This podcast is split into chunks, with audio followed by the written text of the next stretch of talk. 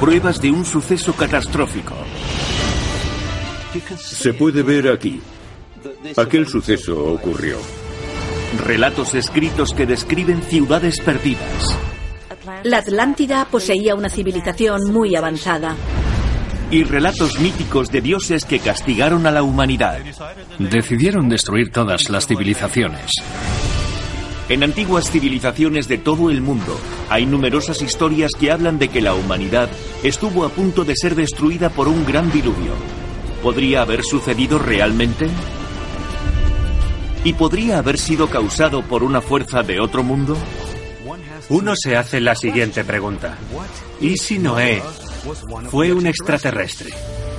Millones de personas de todo el mundo creen que en el pasado fuimos visitados por seres extraterrestres. ¿Qué ocurriría si eso fuera cierto? ¿Nos ayudaron unos antiguos alienígenas a conformar nuestra historia?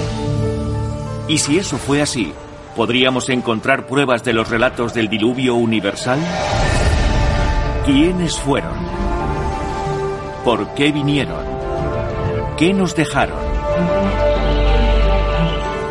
¿A dónde fueron? ¿Volverán alguna vez? Alienígenas.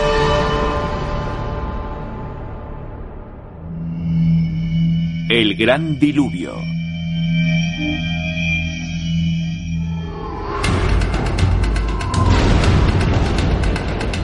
Es una de las historias mejor conocidas de la Biblia.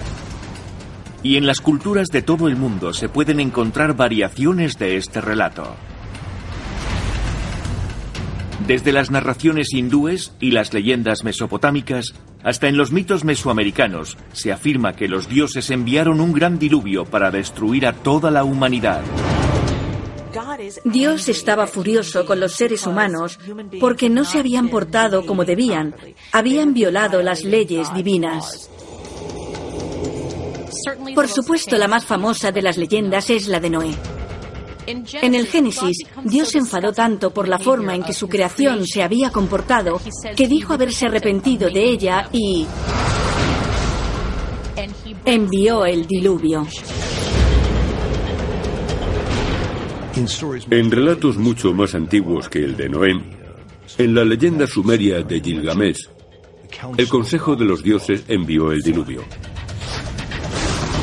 Según Platón, fue Zeus quien mandó el diluvio. En el hinduismo, Dios dijo que un día inundaría toda la tierra. Cuando eso ocurra, construirás un barco, meterás en él gente y animales, y yo te salvaré.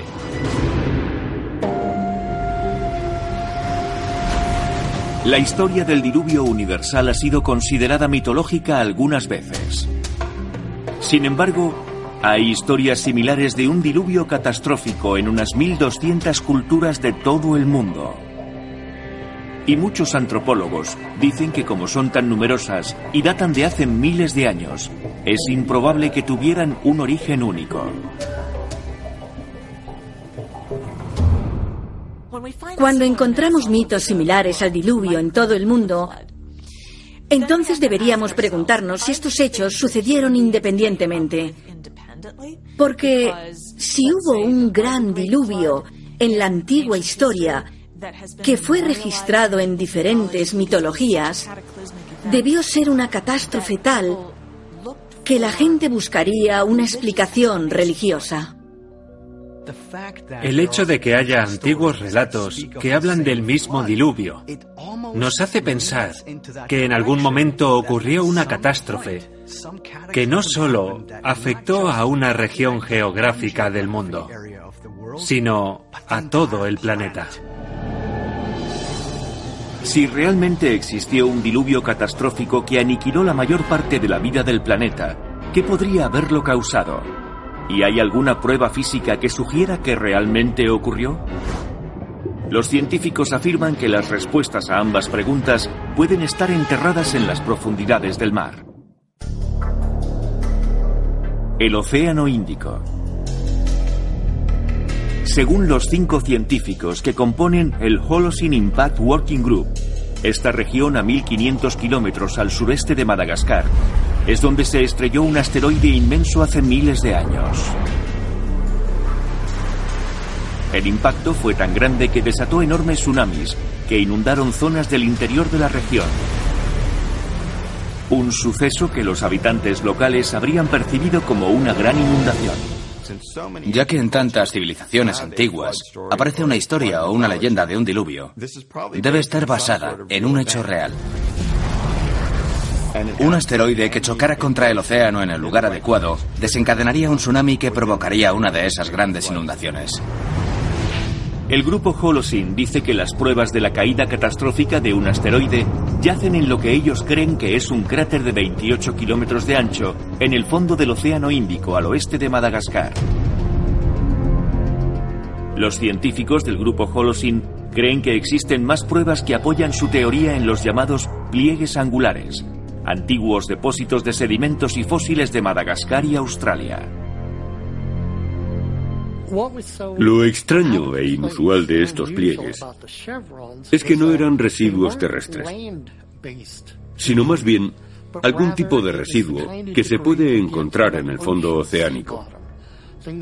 Cosas como fósiles de animales marinos.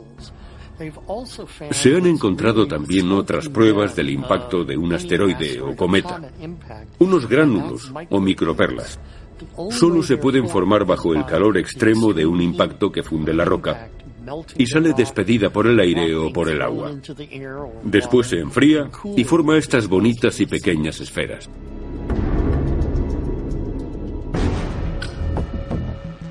Fósiles marinos similares han sido encontrados al otro lado del mundo, en el antiguo complejo de templos de Pumapunku, en la moderna Bolivia. Si los primeros descubrimientos del grupo Holocene son auténticos, podrían ser la prueba definitiva de que un impacto cósmico causó un diluvio a gran escala hace miles de años. Pero si un asteroide fue el responsable de un diluvio universal, los científicos dicen que tendría que haber sido tan grande como el que extinguió a los dinosaurios, que debió medir 13 kilómetros de ancho y se estrelló contra la Tierra con una fuerza 5.000 millones de veces mayor que la bomba de Hiroshima.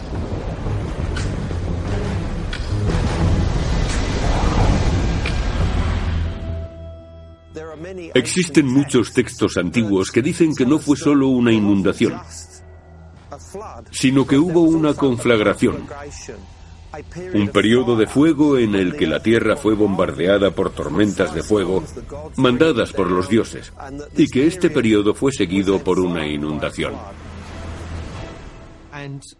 Parece que los fragmentos del cometa vaporizaron capas de hielo que habían cubierto grandes zonas del hemisferio norte durante decenas de miles de años.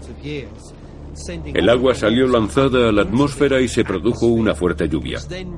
Quizá llovió durante 40 días y 40 noches, como dice la Biblia.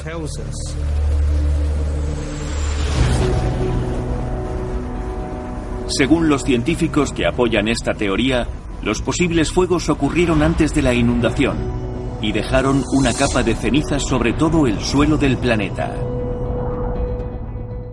Esta capa de cenizas característica que los científicos denominan horizonte Uselo podría ser la prueba definitiva de que el diluvio universal ocurrió realmente y los científicos afirman haberla descubierto. A las afueras de la pequeña ciudad belga de Lomel, el autor e investigador Andrew Collins acompaña al arqueólogo local Ferdy Geertz al lugar donde una compañía minera excavó la misteriosa capa negra. Lo que puedo ver aquí es una capa negra en el suelo. Está aproximadamente a un metro, quizá un poco más. Lo que estaremos viendo aquí es el horizonte Uselo. ¿Es esto? Sí, al final de la zanja hay una capa de turba. Sí. Y encima de la capa de turba hay algo de carbón. De acuerdo. ¿Podemos echarle un vistazo? Claro. Collins y Geertz echan un vistazo más de cerca, lo que les permite comprobar que la capa oscura puede datar de finales de la última edad del hielo, aproximadamente al mismo tiempo cuando se supone que se formó el horizonte Uselo. Si bajamos desde el nivel del suelo, obviamente el momento actual, hay una acumulación de arena que se corresponde a un periodo de unos 13.000 años y que acaba en esta línea. La capa es lo negro Sí. y lo blanco es arena. Sí, La llamamos horizonte del suelo. de acuerdo. Según Geertz, la capa negra data del periodo en que una inundación global podría haber devastado la Tierra. Pero ¿de qué está compuesta? Collins y Geertz cavan en el suelo y descubren que es carbón. Es el horizonte Eusebio. Y para Collins, es la confirmación de que la catástrofe descrita en la Biblia es real. Es la prueba física del diluvio, de aquella conflagración. Es evidente que aquel suceso ocurrió. Es la prueba del cataclismo. ¿Podría el horizonte Euselo ser un cráter de un impacto en el Océano Índico y los fósiles de Puma Punku ser la prueba de que la antigua historia del diluvio no es un mito, sino que está basada en hechos reales? Y si eso fuera cierto, ¿podría el resto de la historia, cuando Dios mandó un diluvio para aniquilar la especie humana, ser cierta también? Esto sugiere que el gran diluvio, de hecho, ocurrió. Fue una inundación real. Pero eso nos presenta una intrigante posibilidad. Es completamente posible que aquella terrible inundación tuviera un origen extraterrestre. ¿Podría ser que el diluvio universal descrito en tantos textos antiguos ocurriera realmente a finales de la última edad del hielo? Y si eso fue así, ¿podría haber sido ocasionado por seres extraterrestres? Los partidarios de la teoría de los antiguos astronautas dicen que sí, y afirman que se pueden encontrar pruebas en la cima de una de las montañas más sagradas del mundo.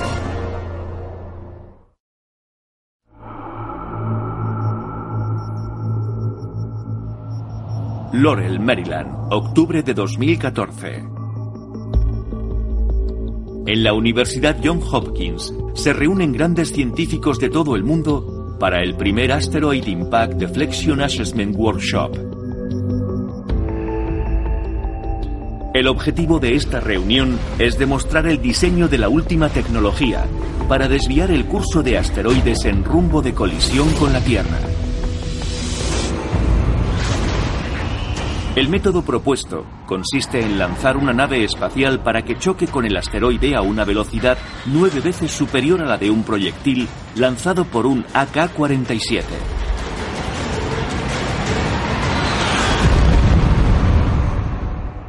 Si hablamos de los dinosaurios, por ejemplo, fueron barridos de la Tierra hace 65 millones de años debido al impacto de una roca gigantesca. Por eso, en la actualidad, científicos de todo el planeta trabajan sin descanso para desviar asteroides con posibles rumbos de colisión contra la Tierra. Además de usar un impacto directo para desviar un asteroide de su curso, los científicos estudian también la posibilidad de mandar un tractor gravitatorio para apartar al objeto de su trayectoria.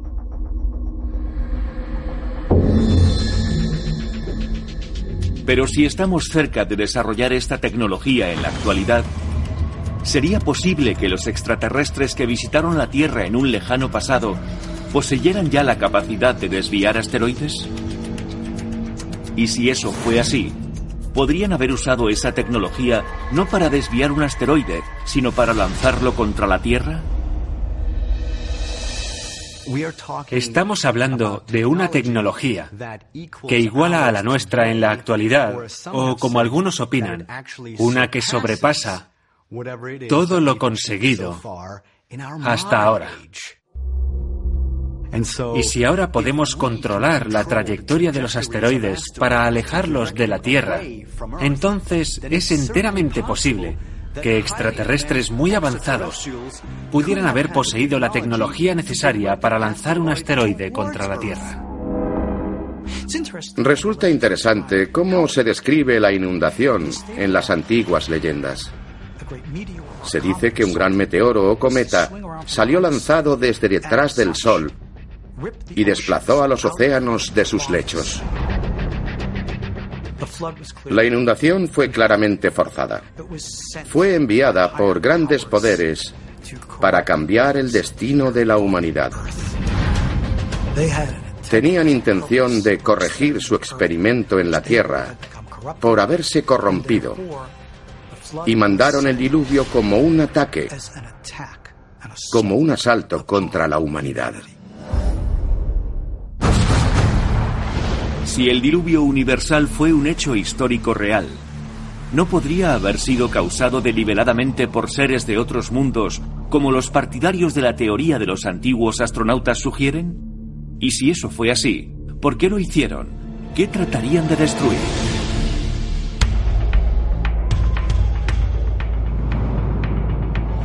Monte Hermón, Líbano, año 1869.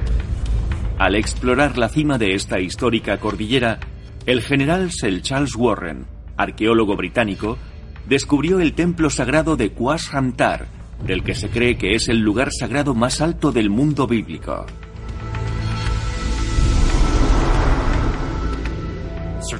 Sir Charles Warren subió a la cima del monte Hermón.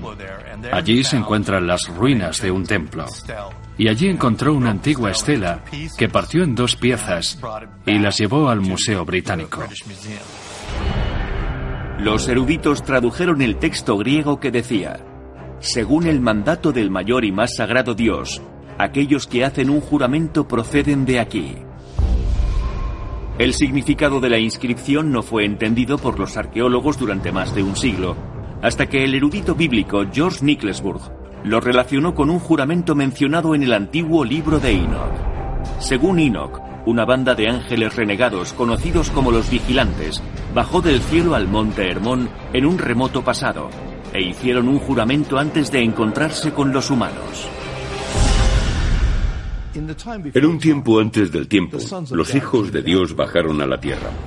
Eran seres resplandecientes, los Inuji, o ángeles caídos, y vieron que las mujeres eran muy bellas, y se casaron o se unieron con ellas. Se dice que los frutos de esas uniones antinaturales entre ángeles y humanos fueron seres híbridos gigantes llamados Nefilim. Dios se disgustó tanto por su existencia que decidió mandar un gran diluvio para limpiar la tierra de ellos. Pero ¿cómo dejarían los ángeles embarazadas a las mujeres de la Tierra? Podría ser como los partidarios de la teoría de los antiguos astronautas sugieren, que el libro de Enoch no describía realmente a unos ángeles, sino a seres diferentes procedentes de otro mundo. Uno se pregunta qué es lo que ocurrió aquí. ¿Vinieron extraterrestres que se mezclaron con los humanos? ¿Algo prohibido y perverso? ¿Y lo hicieron a pesar de todo? Entonces los otros extraterrestres decidieron que habían cometido un gran error y que tenían que destruir a aquellos seres.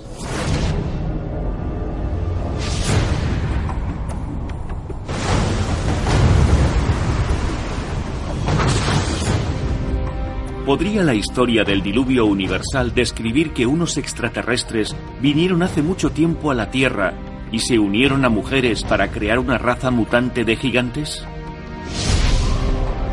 Los partidarios de la teoría de los antiguos astronautas así lo entienden y afirman que se pueden encontrar más pruebas examinando ruinas que se cree que datan de hace miles de años, antes de nuestras primeras civilizaciones.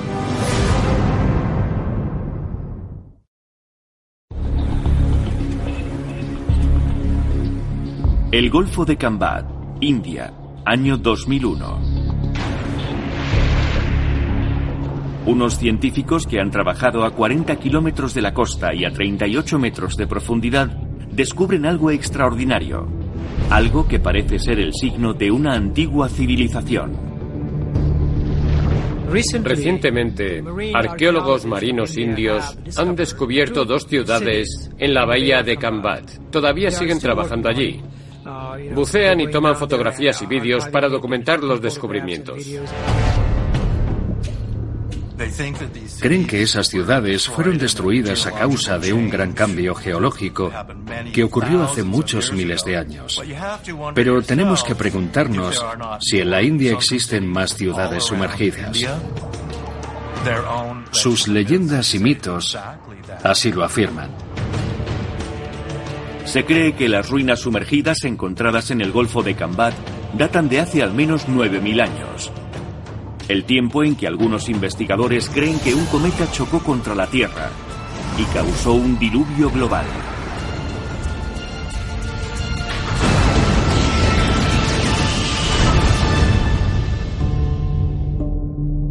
¿Podrían esas ciudades sumergidas ser no solo la prueba de que el diluvio universal existió, sino también de que barrió una sociedad avanzada que existió mucho antes de la primera civilización humana conocida?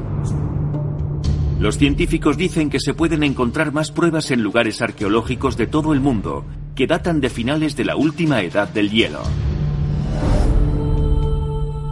Al sureste de Turquía se encuentra Gobekli Tepe, una extraordinaria serie de estructuras circulares de roca con pilares elaboradamente grabados que pesan hasta 50 toneladas. La datación por radiocarbono indica que partes de este complejo fueron construidas unos 10.000 años antes de nuestra era, y al menos un arqueólogo cree que hay signos de que el lugar fue destruido por una inundación.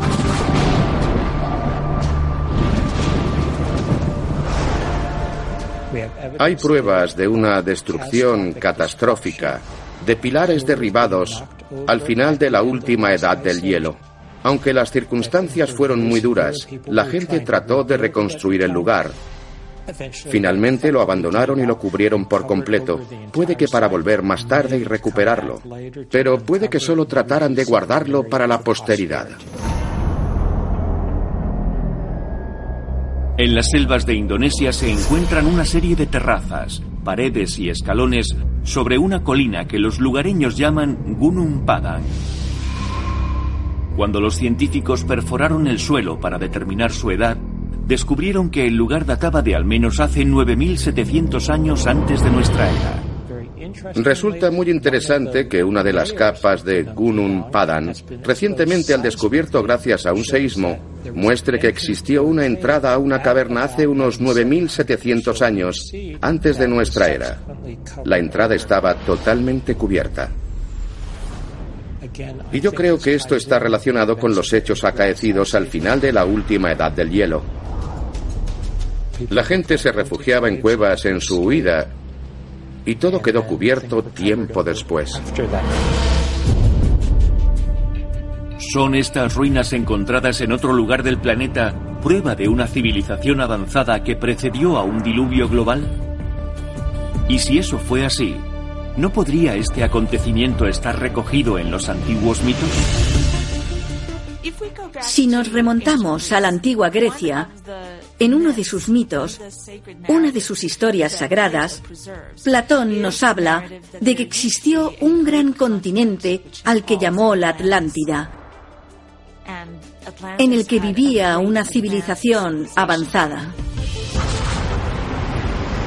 La Atlántida fue uno de los continentes que resultó destruido por un gran diluvio. ¿De cuándo databa la Atlántida? Del 9600 antes de nuestra era, muy cerca de lo que hoy se piensa que fue el final de la última edad del hielo.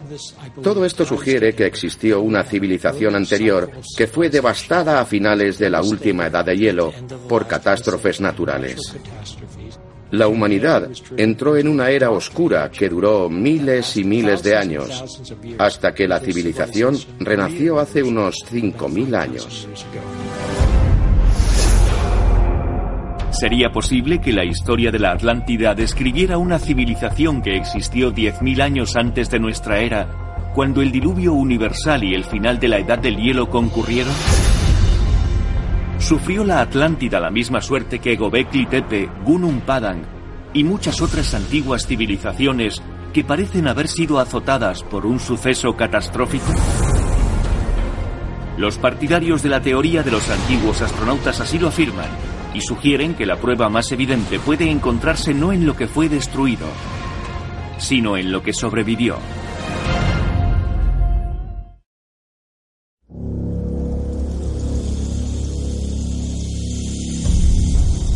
Qumran, Palestina, año 1946.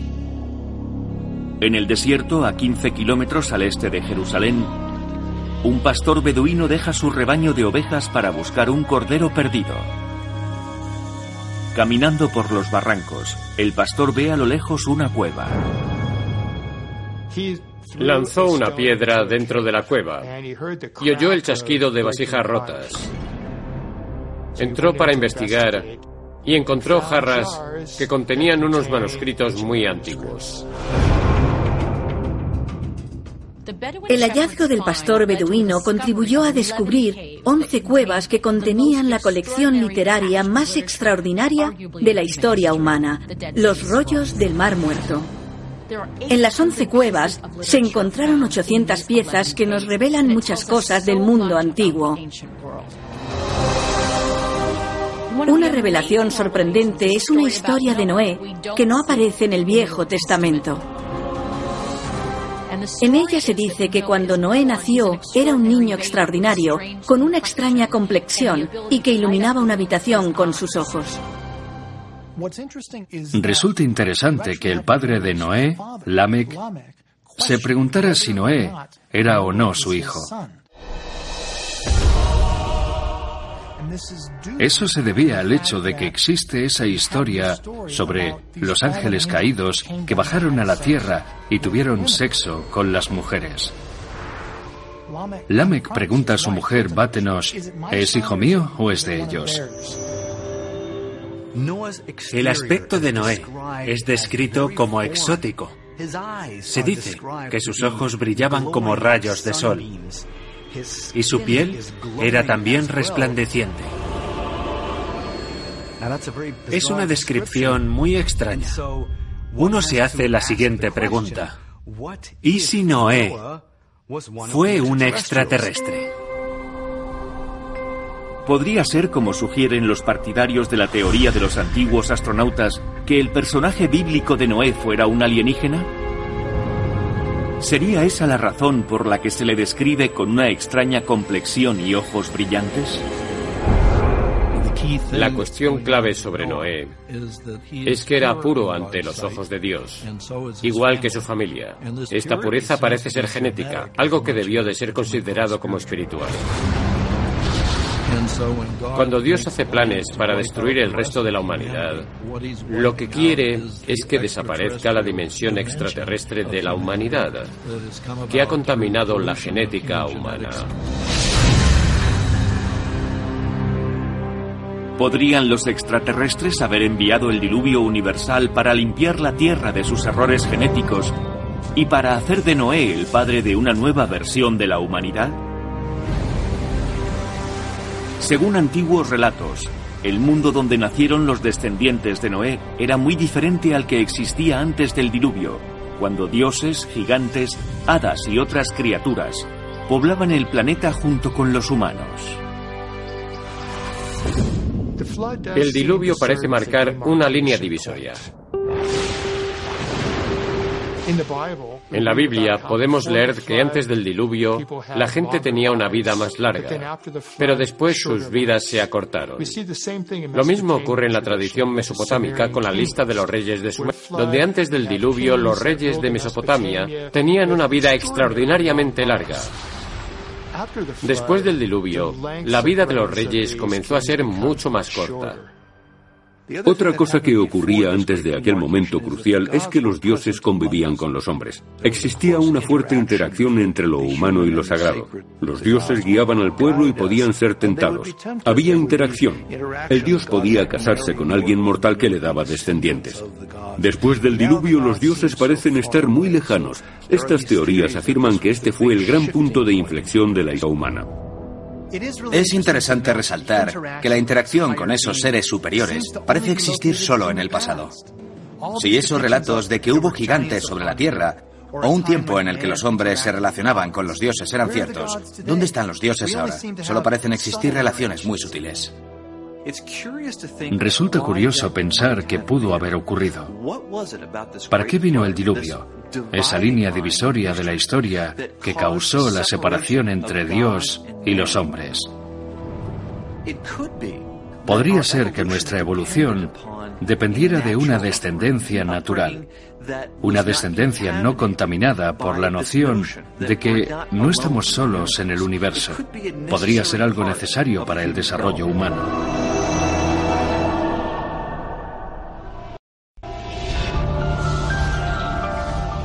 Podría ser que el diluvio universal no solo barriera la mayor parte de las criaturas del planeta, sino que no dejara ni rastro de los alienígenas que alumbraron nuestra especie. Quizás podamos encontrar más pistas examinando más de cerca la historia de Noé y de cómo sobrevivió al diluvio.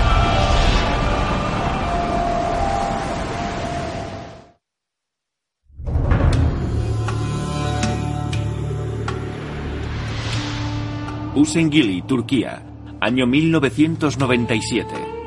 A más de 2.000 metros cerca de la frontera este de la región, un explorador americano llamado David Allen Deal, que buscaba el arca de Noé, encontró las ruinas de un antiguo asentamiento. Hay un lugar arqueológico extraordinario en la meseta de Anatolia, Turquía, llamado Naxuan. Este nombre proviene de una antigua palabra que quiere decir Zion de Noé, la ciudad de Dios que Noé construyó. El monte Ararat, que es el legendario lugar donde se posó el arca de Noé, está muy cerca. Por eso parece lógico que pudo haber sido el sitio donde se posó el arca y donde Noé construyó su ciudad.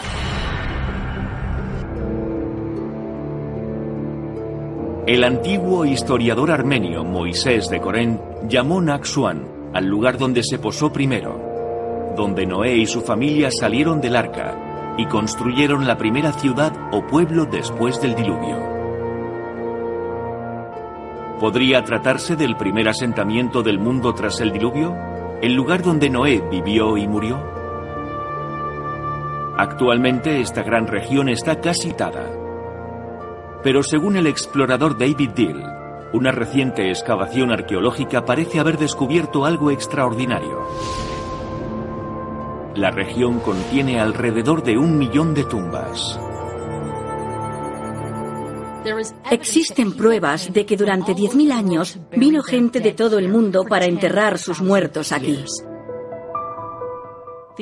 Querían enterrarlos en la tierra de aquel profeta extraordinario, el hombre elegido por Dios para sobrevivir al diluvio. También creían que resucitarían gracias a tan sagrada compañía. Si la historia de Noé es cierta, ¿podría este trozo de tierra ser el lugar donde finalmente descansó el Padre de toda la humanidad?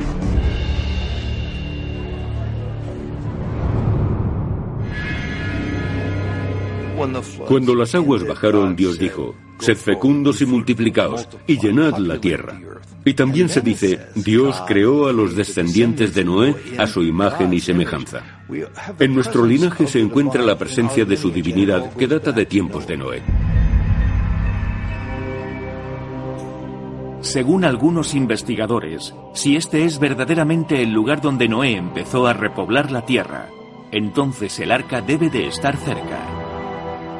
En el Génesis leemos que Dios ordenó a Noé construir un arca.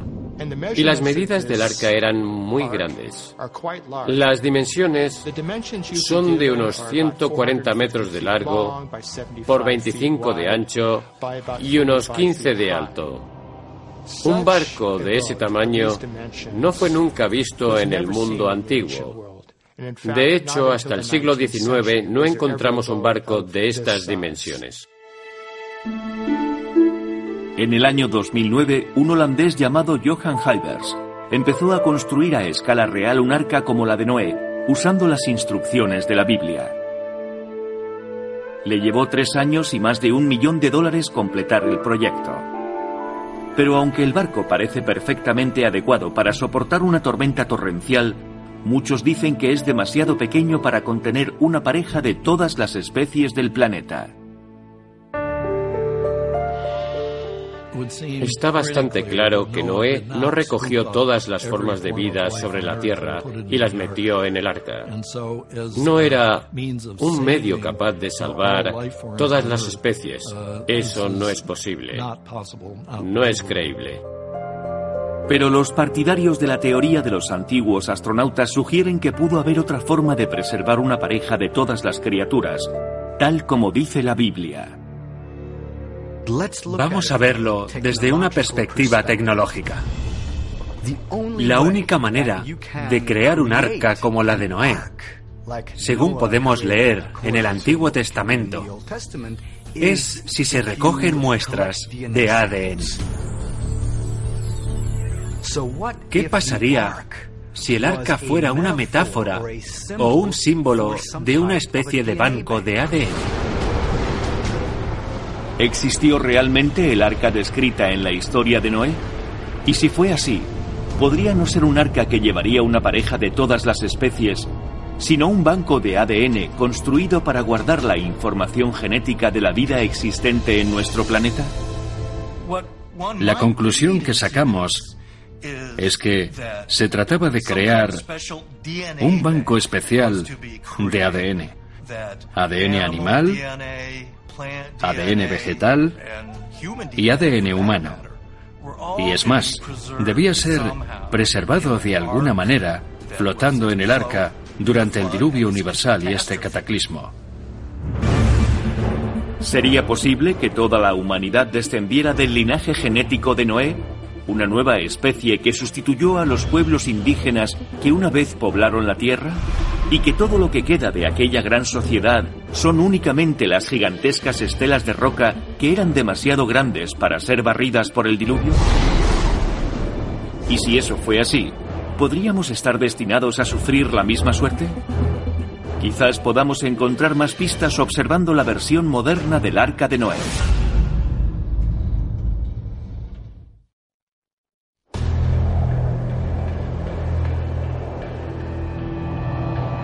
Spitsbergen, Noruega.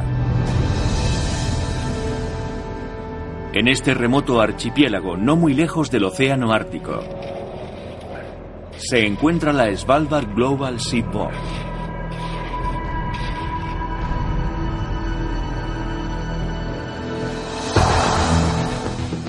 Conocida como la cripta del juicio final, este depósito de ADN de plantas, animales y seres humanos puede soportar casi cualquier cataclismo, incluyendo una inundación, un terremoto o una explosión nuclear.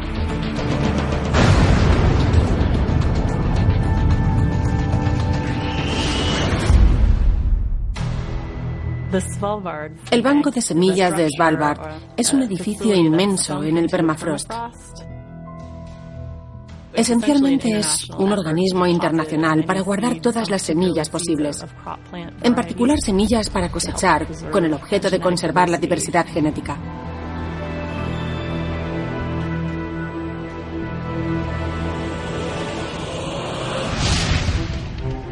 ¿No estaremos creando una moderna arca con la cripta del juicio final? Una que en lugar de dar cobijo a una pareja de cada especie, ¿Aloja semillas de todas las plantas?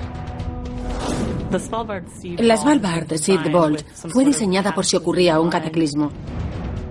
Su misión en caso de catástrofe es conservar las semillas durante miles de años. Es una especie de última esperanza para la diversidad genética. El de Svalbard es tan solo uno más de los almacenes biológicos que hay en todo el mundo. El England's Millennium Seed Bank es todavía mayor.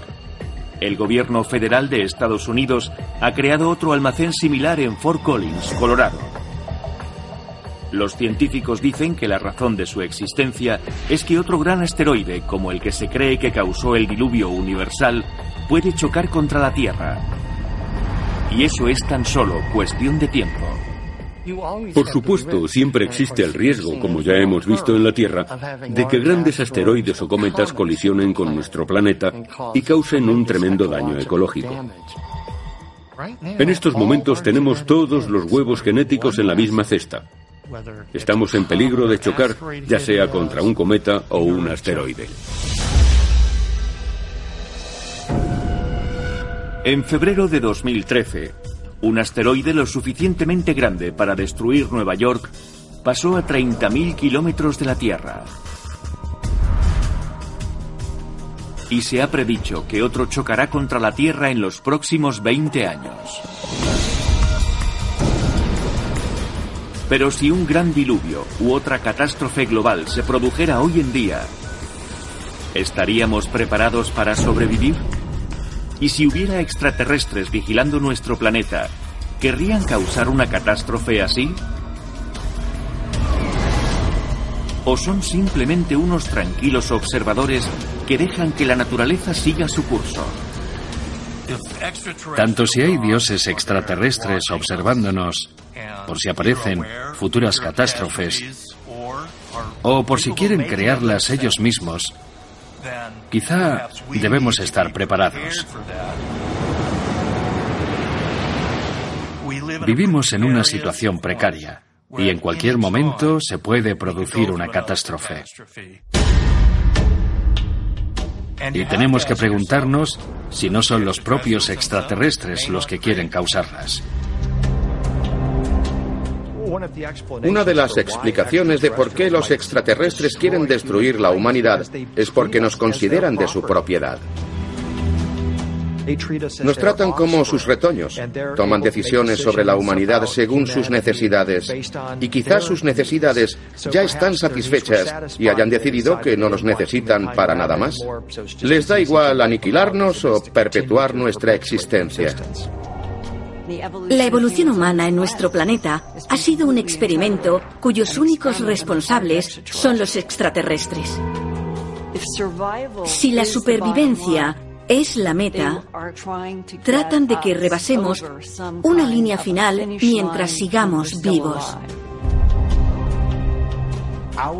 En un pasado remoto, nuestra supervivencia estuvo asegurada por los extraterrestres, porque somos sus hijos directos. Somos su producto. Tienen un interés particular en nuestra supervivencia.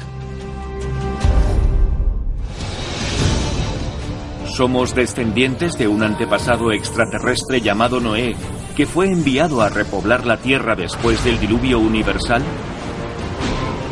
Y si fuera así, ¿nos siguen vigilando los extraterrestres en la actualidad? No para destruirnos, sino simplemente para ver si podemos superar la próxima gran catástrofe de la Tierra. Puede que no tengamos mucho tiempo para pensar en ello, sino solo para considerar qué o cuántos sobrevivirán.